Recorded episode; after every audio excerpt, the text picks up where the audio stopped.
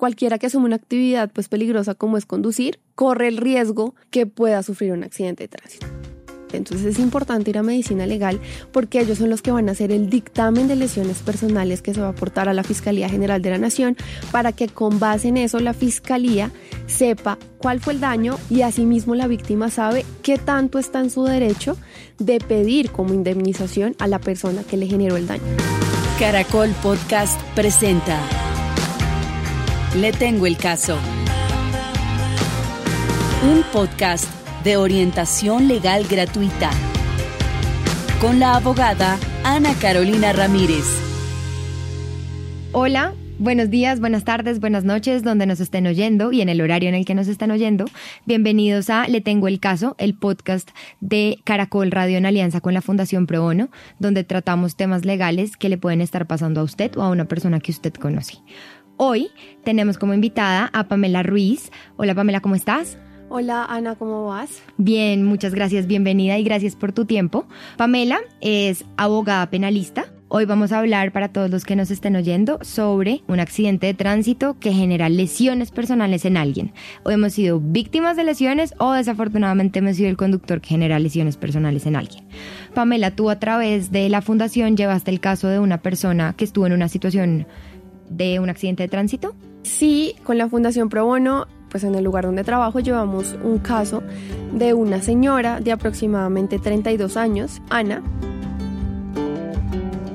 Ana trabajaba en un call center, era de esas personas que respondían las llamadas a las atenciones al cliente en algunas de las empresas. Un trabajo pesado. Sí, y ella un día cuando se estaba movilizando a su trabajo, iba manejando su carro particular y cuando iba manejando, por imprudencia, se saltó uno de los pares que había camino a su trabajo. Y Ana iba sola, iba con sus hijos, con su esposo. Ana iba sola. Ana se estaba dirigiendo hacia su trabajo para llegar a sus labores diarias. ¿Y qué le pasó? En el momento en que iba manejando, como ya comenté, ella se salta un pare y cuando se salta un pare no se da cuenta que había un señor de una bicicleta justo al lado, eh, al frente de su carro. La persona se cae de la bicicleta y sufre unas lesiones personales en su pierna derecha y en su brazo izquierdo en la muñeca. Tiene un esguince. Ok, o sea, lo primero es que pues Ana tenía la culpa. Sí, Ana, debido a que estaba distraída en ese momento, ella se salta al pare y eso lo que provoca es que lesiona al ciclista que estaba al lado de ella. ¿Y cómo se llamaba la persona en la bicicleta? Luis Fernando. Luis Fernando. ¿Y qué fue lo que le pasó a Luis Fernando? Luis Fernando tuvo lesiones en su brazo izquierdo, en su muñeca, y en su pierna derecha tuvo una fractura. ¿En la muñeca que se les guinzó? Se les guinzó la muñeca. Se les guinzó, la, muñeca. fue una sí, tronchadura, y en su pierna derecha tuvo una fractura. Una fractura. ¿Eso se consideran dos lesiones o es una misma lesión por lo que fue en el mismo accidente? Bueno, esa es una misma lesión, pues porque ella se encontró en el mismo accidente en el Código Penal sí hay distintos tipos de lesiones. Pero en este caso, como pues digámoslo así, no fue una deformidad, sino sencillamente fue la propia lesión, en este caso fue en los huesos y las articulaciones, entonces pues se consideró como una misma lesión dentro del dictamen de medicina legal. Ok, y no tiene agravantes que trataremos seguramente en otros podcasts. En este caso Juan Fernando no tuvo lesiones en la cara, que tendrían unas particularidades, una lesión en la muñeca y una fractura Juan Fernando en la, en la pierna. Ok, bueno, ¿y ahí qué? ¿Qué hace, qué hace Ana? ¿Qué hace Juan Fernando como víctima? Bueno, lo primero es mencionar que la persona que va conduciendo, en este caso Ana, lo primero que debe hacer pues siempre es mantener la calma, pues ante un accidente de tránsito pues obviamente uno se encuentra dentro de un shock por el momento, pero lo principal es llamar a la policía de tránsito o al 123 informando que hubo un accidente de tránsito, contando muy brevemente pues para que las autoridades se acerquen al lugar de los hechos y pues verifiquen qué fue lo que sucedió. Y ahí hay que saber que es la policía de tránsito diferente de otros tipos de policía y por eso es que de pronto se demoran un poco en llegar mientras el policía llega y llama a tránsito, que es quien debe verificar el accidente. Exacto. Lo segundo que toca hacer es comunicarse con los seguros particulares que tienen los vehículos pues en caso de que el carro haya sufrido algún, digámoslo así, algún golpe o algún que también es importante pues para la persona que comete la infracción, pues se pueda comunicar con su seguro y además el seguro quede al tanto que hubo un lesionado con el automóvil para que después en las reclamaciones correspondientes, pues digámoslo así, los seguros también entran a ser parte de este conflicto del accidente. Entonces, Ana podría o podría no tener un seguro particular y si tiene un seguro particular tendría que haber activado la noticia sobre el accidente con el seguro particular para que le respondan a Ana. Exactamente. Sobre ese caso. Igual es importante recordar que los ciudadanos estamos en la obligación de contraer un SOAT, que es ese seguro obligatorio para accidentes de tránsito, los cuales obliga, porque es importante, porque en estos casos, por ejemplo, que hay un lesionado, el SOAT responde por los daños ocasionados al lesionado. Ahora es importante pues hablar de la víctima, en este caso Luis Fernando, lo principal es recomendar que no muevan a las víctimas en un accidente de tránsito, porque muchas veces cuando uno o alguna persona que ve el accidente quiere ayudar, no cuenta con la experticia, no sabe manejar lesionados y al moverlos pueden incluso empeorar la lesión que se le ocasionó el propio accidente de tránsito. Entonces, como víctima es muy importante mantener la calma, aunque obviamente es difícil, y esperar a que personas especializadas lo atiendan a uno y lo apoyen en esta situación y luego ser llevado pues a una clínica o a un hospital cercano para que sea atendido y el médico verifique cuáles son las lesiones que fueron producto de ese accidente de tránsito. ¿Cómo ocurre ahí con Juan Fernando y Ana? Juan Fernando pues sabe que ya tiene un dolor en la muñeca, inmediatamente hay el accidente y sabe que tiene un dolor en la pierna. Sí. No se sabe si es un esguince, una fractura, en dónde. Y eso debería tener el médico del hospital al que lo llevan cuando ya lo recogen. ¿Es la persona que puede certificar esas lesiones o hay que ir, una vez se oye que hay personas que van a medicina legal y esa es otra, suena como otra vuelta adicional? ¿Cómo funciona eso? Sí, efectivamente, pues como esto es una urgencia, así como en principio uno puede sentir que solamente siente la lesión de la pierna y el brazo, pues de pronto también hay una lesión, en el, una cuello. lesión en el cuello y uno en ese momento pues no es consciente. Entonces, como es una urgencia, a uno como ciudadano lo tienen que atender en cualquier hospital o clínica privada para que le den la primera atención. Okay. Los médicos que reciben esta urgencia sí son, digámoslo así, capacitados para determinar qué fue lo que sucedió y cuál fue esa lesión.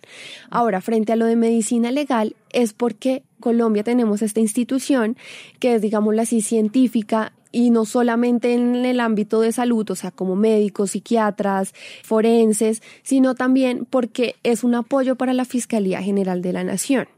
En el momento en que hay un lesionado y llega policía de tránsito, y hace, digámoslo así, todo lo que tiene que ver con cómo fue el accidente, el levantamiento, el levantamiento, el croquis.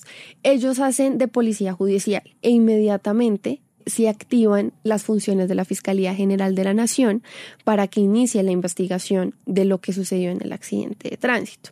El apoyo de la Fiscalía General de la Nación es el Instituto Colombiano de Medicina Legal.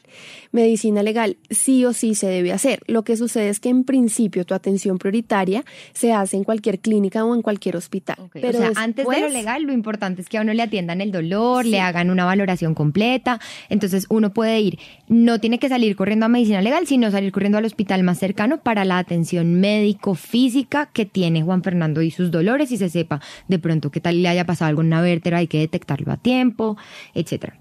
Con okay. ese dictamen de la clínica donde fue por primera vez o el hospital, una vez ya la persona se encuentra, digámoslo así, apta para salir de, de estabilizada, ese lugar, digamos. estabilizada, él debe llevar su historia clínica y remitirse a medicina legal para que medicina legal también lo valora en ese momento, le hace una valoración y la complementa con la historia clínica del primer lugar donde se acudió para atender la emergencia. Ok, o sea que esa primera valoración médica en urgencias no es prueba suficiente para iniciar el proceso de restitución o el proceso penal, como sea, sobre los daños de las lesiones personales. ¿Habría que ir necesariamente a medicina legal? Es necesario ir a medicina legal, además porque medicina legal es la que finalmente puede deducir qué tipo de secuelas quedan. Puede que muchas veces sea una lesión sencilla como el esguince de muñeca que tuvo Luis Fernando. Sin embargo, puede ser que muchas veces las personas por este accidente pierdan la movilidad temporalmente o pierdan la movilidad definitivamente. Entonces es importante ir a medicina legal porque ellos son los que van a hacer el dictamen el dictamen de lesiones personales que se va a aportar a la Fiscalía General de la Nación para que con base en eso la Fiscalía sepa cuál fue el, daño, daño, cuál es el tipo penal que va a aplicar y asimismo la víctima sabe qué tanto está en su derecho de pedir como indemnización a la persona que le generó el daño. Ok, entonces lo primero es salir corriendo a la atención médica y luego después sí, para el tema probatorio penal, para que se sepa qué delito es, si es agravado por ser en la cara o no lo es, o esa clasificación requiere la intervención de medicina legal. Exacto. Listo. Entonces, bueno, Ana y Juan Fernando estaban en el accidente, llegó la policía, se fueron para la clínica y ya Juan Fernando se va a medicina legal. ¿Y qué ocurre? Inician un trámite, la tiene que llamar a conciliación. ¿o Te voy a explicar brevemente cómo son los pasos. Una vez llega la policía de tránsito y hace todo lo que tiene que ver con el tema del accidente, el carro tiene que ser inmovilizado.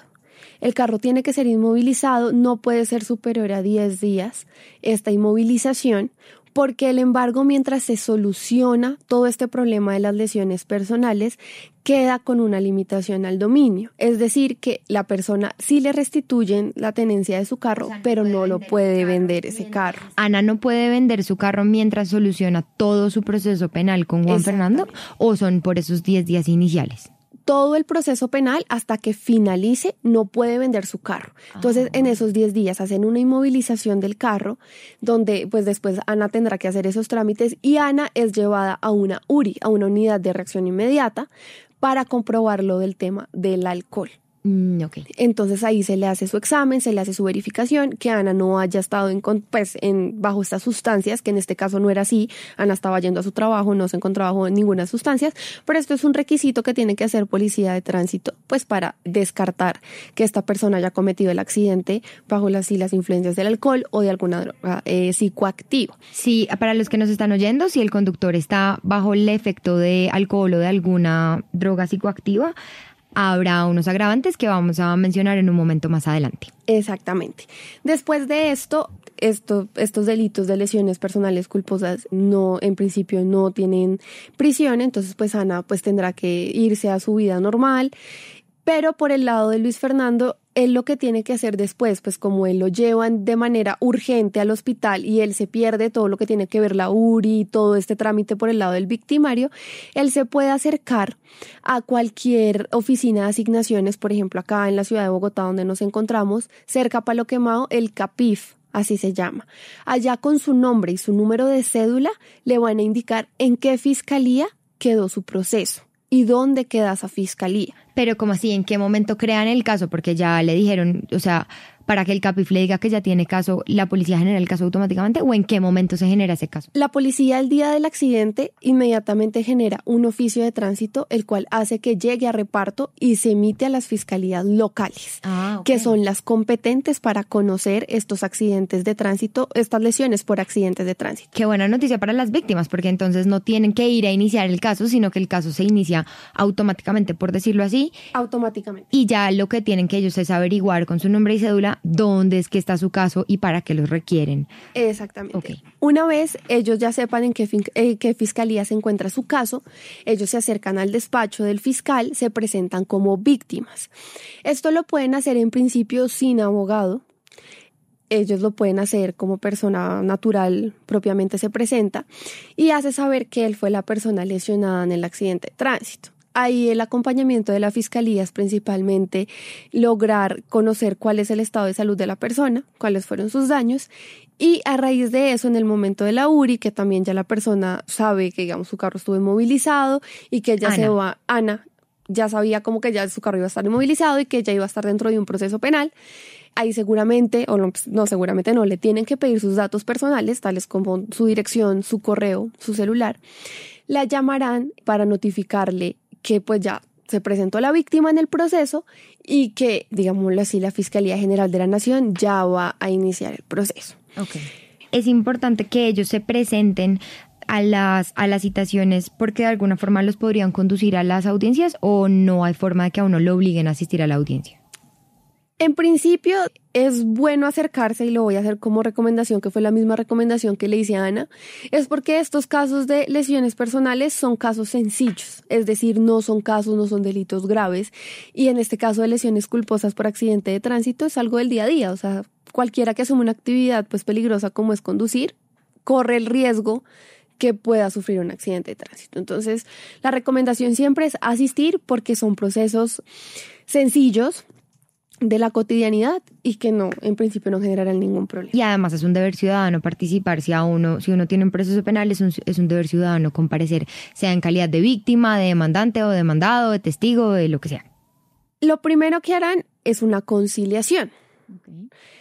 La conciliación es un mecanismo alternativo de solución de conflictos. Entonces, la idea es solucionar lo que se generó en ese momento sin tener que llegar a un juez. Esto hace que la justicia sea mucho más pronta, sea mucho más efectiva y se logre solucionar el conflicto de una manera más sencilla entre las partes, llegando a una conciliación. Una vez ya la Fiscalía tiene el dictamen de medicina legal, complementado con la primera historia clínica donde fue atendido, ya se sabe cuál van a ser los daños que la persona va a pedir. En este caso, Luis Fernando, cuando se presentó, la fiscalía se comunicó con la persona, con Ana, y le comentó que iba a ser citada a una audiencia de conciliación y que en la audiencia de conciliación la idea era que ella conociera cuáles eran los daños que había sufrido Luis Fernando a raíz de su accidente y cuál era su pretensión. La pretensión de él, de Luis Fernando, era que pues no solamente se le resarciera el daño ocasionado como por la lesión, sino también porque él dejó de trabajar unos días, tuvo que incurrir en gastos de medicina, en gastos de ir al ortopedista y pues esos son los daños que él tenía como su pretensión. Entonces, lo primero es una conciliación que cita la Fiscalía General de la Nación. Luis Fernando puede solicitar como daños a acordémosle a la audiencia que estamos hablando en el contexto de lesiones personales, o sea, de daños físicos a una persona, y Luis Fernando está en una bicicleta en el momento en el que él tiene el accidente, en el que Ana lo estrella.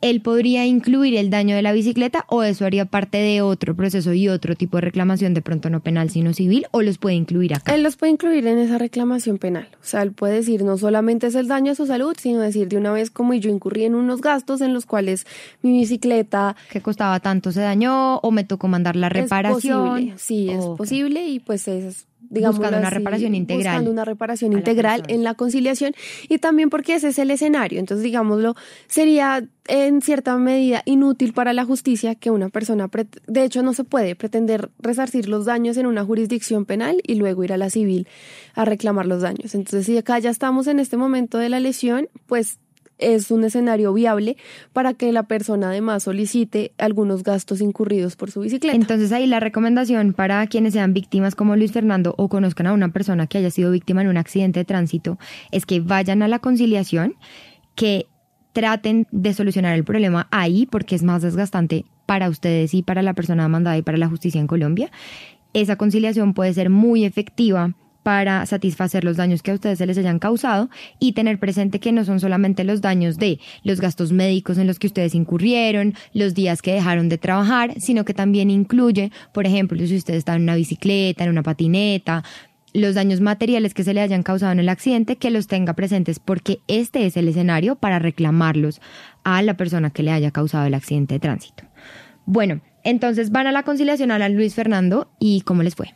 Bueno, digamos que en este caso les fue muy bien, ellos decidieron conciliar. Para Ana, la, pues digámoslo así, como esta sugerencia que le hicimos, le parecía lo más viable, pues porque ella claramente no quería verse inmersa en un proceso penal y la conciliación es requisito previo para que inicie el proceso penal. Entonces realmente Ana como tal nunca estuvo involucrada en un proceso penal, sino que sencillamente la fiscalía, bajo esta figura de la conciliación, se logró terminar el conflicto y Ana decidió conciliar con Luis Fernando. Y en ese sentido, pues digámoslo así que ya terminó el proceso penal, la víctima se entiende reparada en su integridad y ya por ende la fiscalía deja de tener esa persecución penal en contra de Ana que ocasionó el accidente. Esto para este caso. Que esa es la recomendación en general que les damos a nuestros oyentes y es que la conciliación es el primer escenario, es necesario ir, no pierda su tiempo cuando vaya, sino que trate de sacarle jugo a esa conciliación y llegar a un acuerdo para evitarse el desgaste de un proceso legal. Pero como la idea es que ustedes, si desafortunadamente la persona demandante o demandada no asistió a la conciliación o no pudieron llegar a un acuerdo, pues vamos a, con la ayuda de Pamela a mencionar qué pasaría si no hubieran llegado a una conciliación Ana y Luis Fernando. En el caso hipotético donde Ana y Luis Fernando no hubieran llegado a un acuerdo, ahí sí inicia un proceso penal.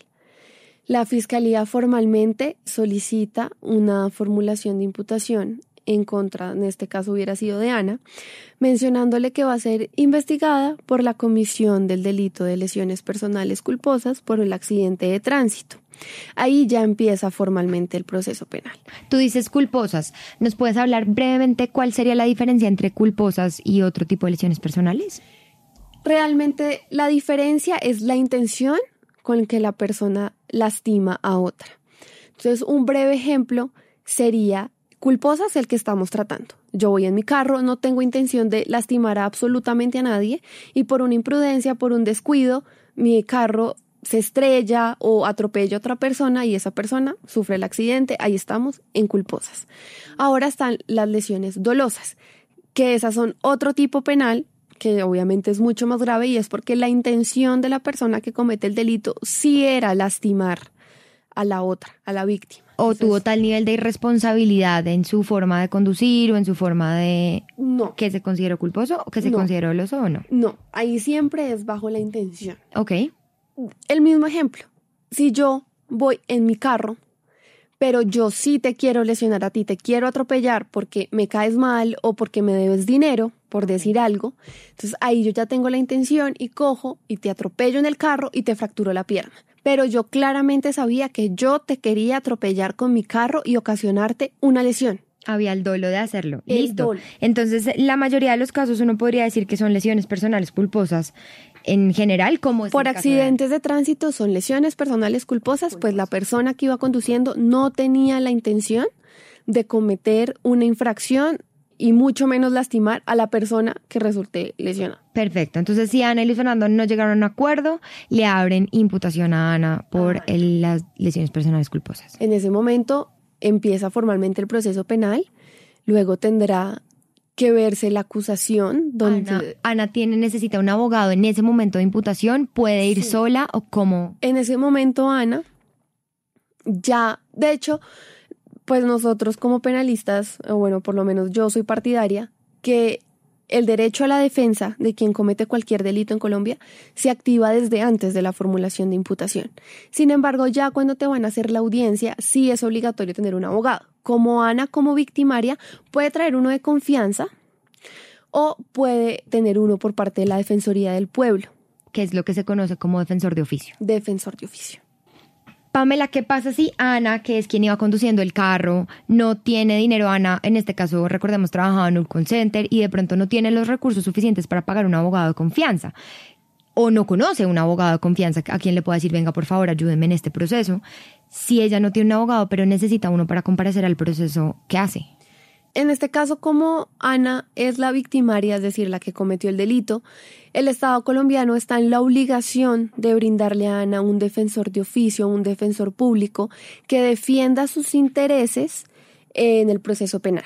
Esto lo hace directamente la Defensoría Pública y ella tendría que dar a conocer en ese momento ante el juez de control de garantías o ante la fiscalía previamente a una vez citada la imputación se puede acercar y decirle vea señor fiscal yo lastimosamente no cuento con el dinero para contratar un abogado de confianza por lo cual yo requiero la asistencia de la defensoría pública la defensoría pública es la defensoría del pueblo entonces su obligación es brindar esta ayuda jurídica obligatoria. Ahora si ella no quiere la defensoría del pueblo en Colombia hay varias instituciones como consultorios jurídicos o diferentes fundaciones que prestan este servicio también de forma gratuita. Eso sí ya dependerá de cada lugar donde ella se acerque, cuáles son esos requisitos. Y ahí va a tener un defensor de confianza, ya no es de oficio, sino de confianza, para que represente sus intereses en el proceso penal. Ok, muchas gracias. Bueno, y entonces inicia el proceso penal de imputación y ahí se levantan pruebas adicionales. ¿Eso es una audiencia? La audiencia es una audiencia. En esta audiencia no hay temas probatorios, la formulación de imputación como tal no es el escenario para que la fiscalía y la defensa muestren cuáles son las pruebas que tienen, esas, son otros tipos de audiencias que van más adelante.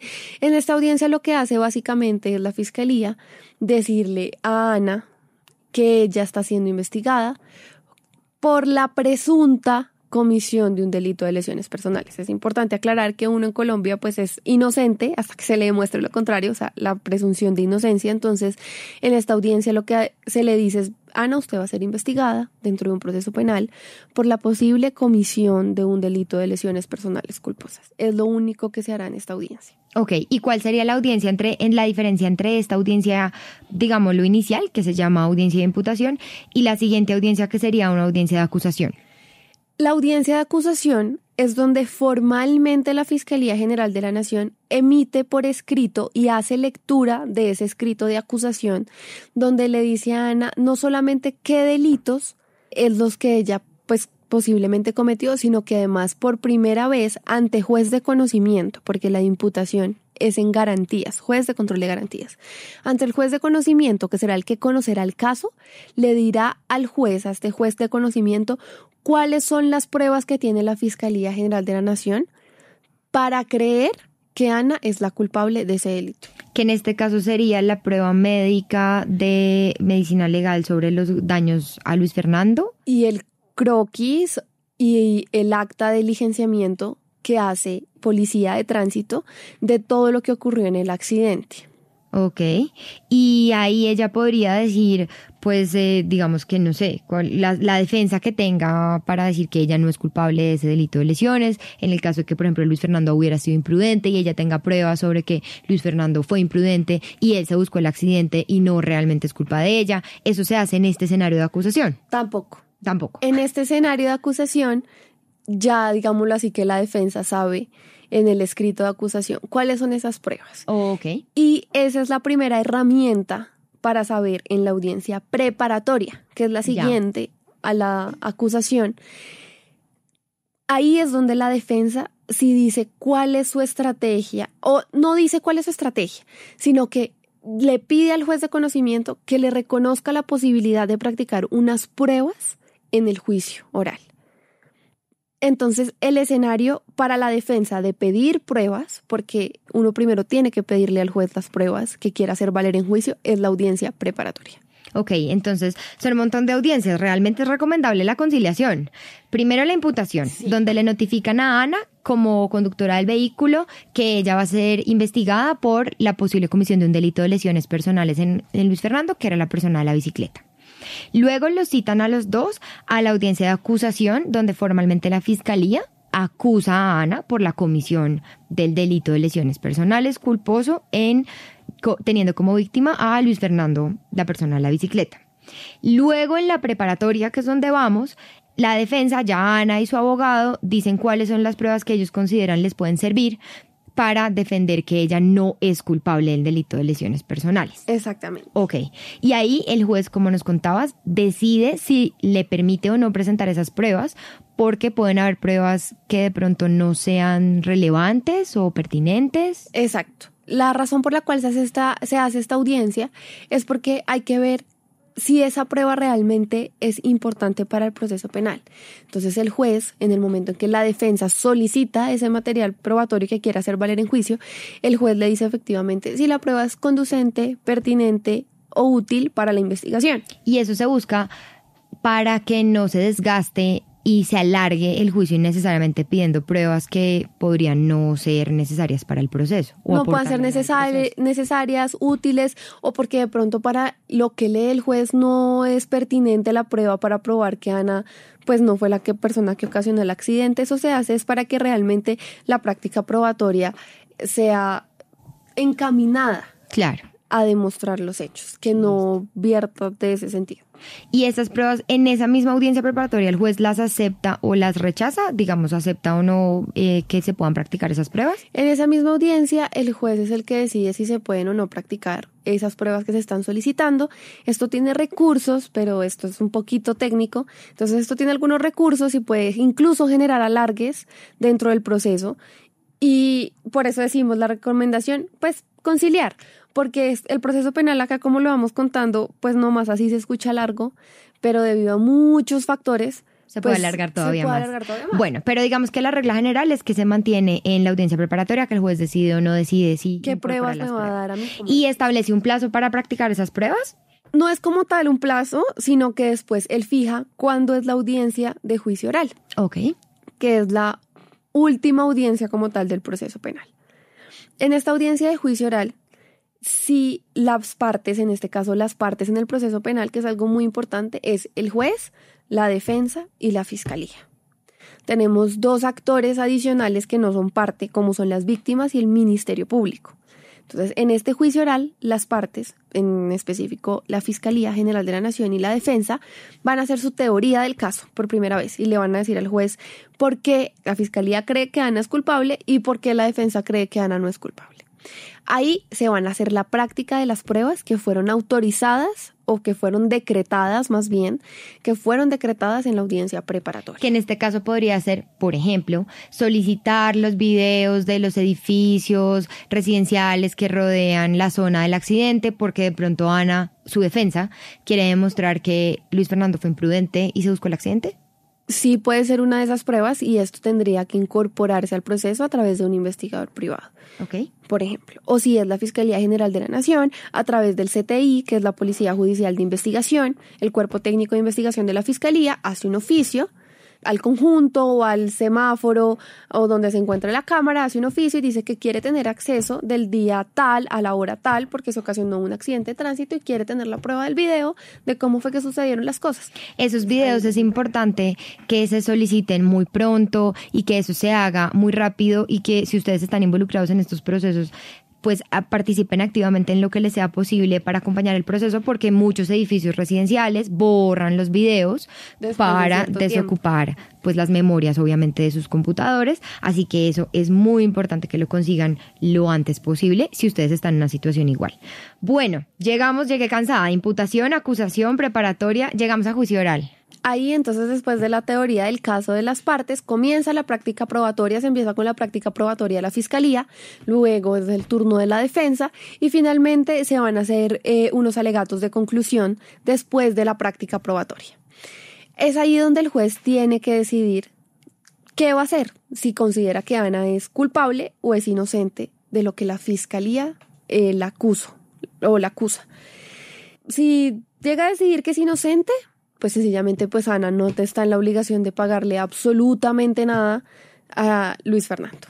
Pero en el caso en que el juez decida si Ana, usted es culpable de, esta, eh, de este accidente de tránsito, entonces en ese momento, eh, en el sentido del fallo, que será condenatorio, en la lectura del fallo, ella es llamada a otra audiencia. Bueno, Pamela, si el juez decide que Ana, como conductora del vehículo, es culpable de lesiones personales, teniendo como víctima a Luis Fernando, ¿qué ocurre ahí? Ella mm, se enfrentaría, entiendo, a una pena.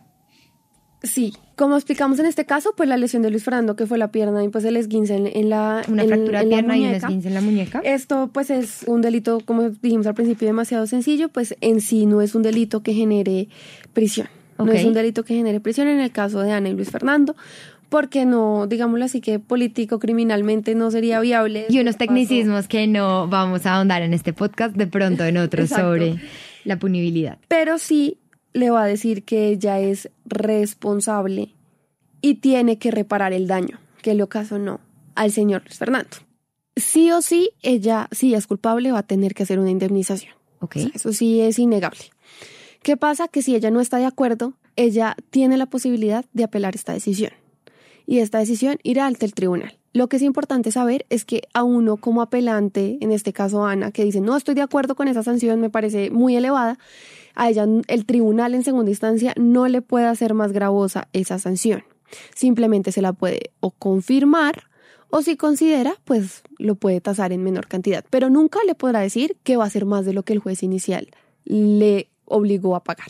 Eso es algo importante.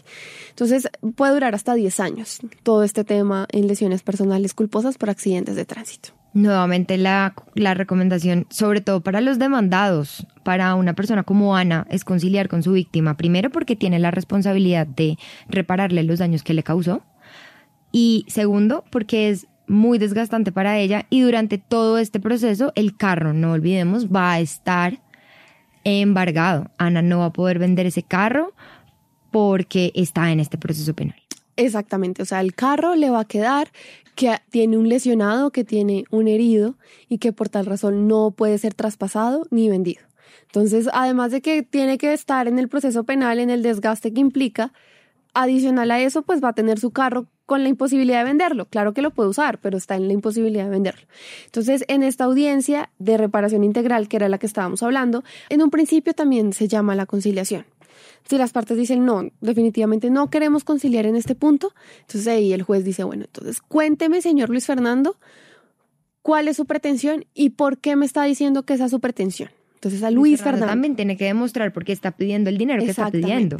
Él tiene que demostrarle al juez, mire señor juez, yo le estoy pidiendo a usted esta cantidad de dinero es porque miren los gastos que incurrí trabajaba en tal cosa y no pude trabajar 10 días, 15 días a raíz de salario diario es tanto, o aquí está la factura, por ejemplo, de otro contrato que tuve hace dos meses y, ahí en ese me, me, pagaban tanto. La bicicleta, pues probablemente Luis Fernando no tenga la factura de su bicicleta, pero habrán muchas otras formas en las que Luis Fernando pueda demostrar cuál es el valor de la bicicleta, pedir factura en la, en la reparación a la que la haya llevado, porque Luis Fernando también tiene que poder demostrar sus daños para poder exigirlos. La carga probatoria está en Luis Fernando, en demostrar estos fueron mis daños y esto es lo que me costó mis daños. Una pregunta, Pamela. Ana trabajaba en un call center. Ella trabajaba en un call center. Trabajaba en un call center. ¿Qué pasa si Ana pues tenía muchos gastos, digamos que no sé, tiene que mantener a su mamá o etcétera y demuestra que ella está en una situación económica muy precaria? ¿Cómo hacemos ahí? ¿Hay forma de que ella se pueda excusar de pagar esa, esos daños y responderle a Luis Fernando económicamente? ¿O sí o sí tiene que responder? En principio nosotros como colombianos no estamos obligados a lo imposible. Entonces, pues si a mí en una reparación integral me condenan por decir algo a dos mil millones de pesos y mi trabajo y mis condiciones económicas no dan para pagar los dos mil millones de pesos, lo ideal acá es que Ana tiene que entrar a demostrar esta situación precaria. Entonces, o de pronto que en ese momento, después de 10 años, se quedó sin trabajo, ya ni siquiera está en un call center. O 10 años después dejó de trabajar y depende de su marido. O que está desempleada. Todo eso ya también lo tiene que probar, porque no es solamente el daño a Luis Fernando, sino también qué tanto Ana está en capacidad de pagar, en capacidad de pagar los daños. Y pues hay que recordar que como el el o sea, en el proceso el carro se encuentra sin la posibilidad de vender, pues el SOAT cubre. Por eso es que es importante hacer esas llamadas del principio, porque es que lo que es el SOAT y las aseguradoras particulares, ellas también son llamadas en garantía en el proceso. Súper importante lo que estás mencionando. Ahí es muy importante que Luis Fernando se informe muy bien sobre si Ana, como conductora del vehículo, más bien si el vehículo tenía o no un seguro y Ana tenía un seguro que amparara ese vehículo porque ahí hay una, hay una fuente de dinero que puede cubrir los daños que se le causan a Luis Fernando. ¿Qué es lo que pasa normalmente en accidentes de tránsito? Exacto. Los seguros suelen cubrir la gran mayoría si no cubren la gran mayoría, cubren la totalidad. por eso es importante que la víctima sepa que no solamente Ana, sino que Ana con su carro tiene unos Tiene unos respaldos, un respaldo, un seguro particular en caso que lo tenga y si no, sí o sí el SOAT, porque como conductora debe, como vehículo debe contar con su SOAT, que va a salir a responder por los daños de Luis Fernando. Exactamente. Bueno, Pamela, pues muchísimas gracias por esta ilustración sobre lo largo que es un proceso penal en general y sobre cómo podríamos buscar una reparación o defendernos en caso de que seamos los causantes de un accidente de tránsito y generemos lesiones personales en alguien. Muchísimas gracias. Gracias a ustedes y siempre a la orden para resolver dudas. Si le gustó este contenido, compártalo a alguien que esté en una situación igual o similar y que le pueda interesar aprender de estos temas. Si tienes dudas o preguntas nos puedes buscar en Instagram como arroba caracolpodcast.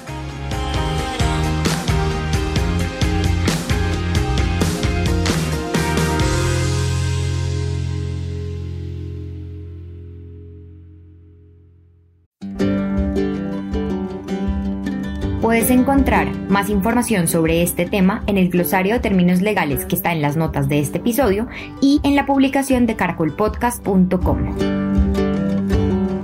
Licencia sobre este contenido. Puedes descargar nuestro podcast y compartirlo con otros, pero no estás autorizado a modificar o cortar su contenido de ninguna manera ni a utilizarlo para fines comerciales. En todo momento, Caracol y Probono deberán ser claramente identificadas como propietarias de los derechos de autor de cada capítulo. Cualquier utilización comercial del podcast, así como la adaptación del contenido, incluyendo la utilización solo de partes del mismo o traducciones, necesitará la autorización previa por escrito de Caracol y de Probono. ¿Cómo funciona el servicio legal de la Fundación? Para recibir los casos, primero realizamos un proceso de depuración respecto de criterios objetivos, tales como la necesidad económica demostrada del aplicante, que el caso sí esté dentro de las áreas de práctica de la Fundación, la disponibilidad de abogados, entre otras. Después, cada caso será enviado a los abogados voluntarios, quienes deciden tomarlo o no de manera discrecional. Quisiéramos poder tomar todos los casos y consultas que recibimos, y como no queremos generarte faltas expectativas, debemos advertirte que nuestras solicitudes siempre exceden la disponibilidad de tiempo de los abogados voluntarios, y por ello existe la posibilidad de que ningún abogado tome tu caso. Si escribiste tus dudas en nuestras redes sociales o plataformas y te responden de una cuenta diferente de las oficiales de la Fundación Pro Bono o de Caracol, ten mucho cuidado. Puede ser una estafa.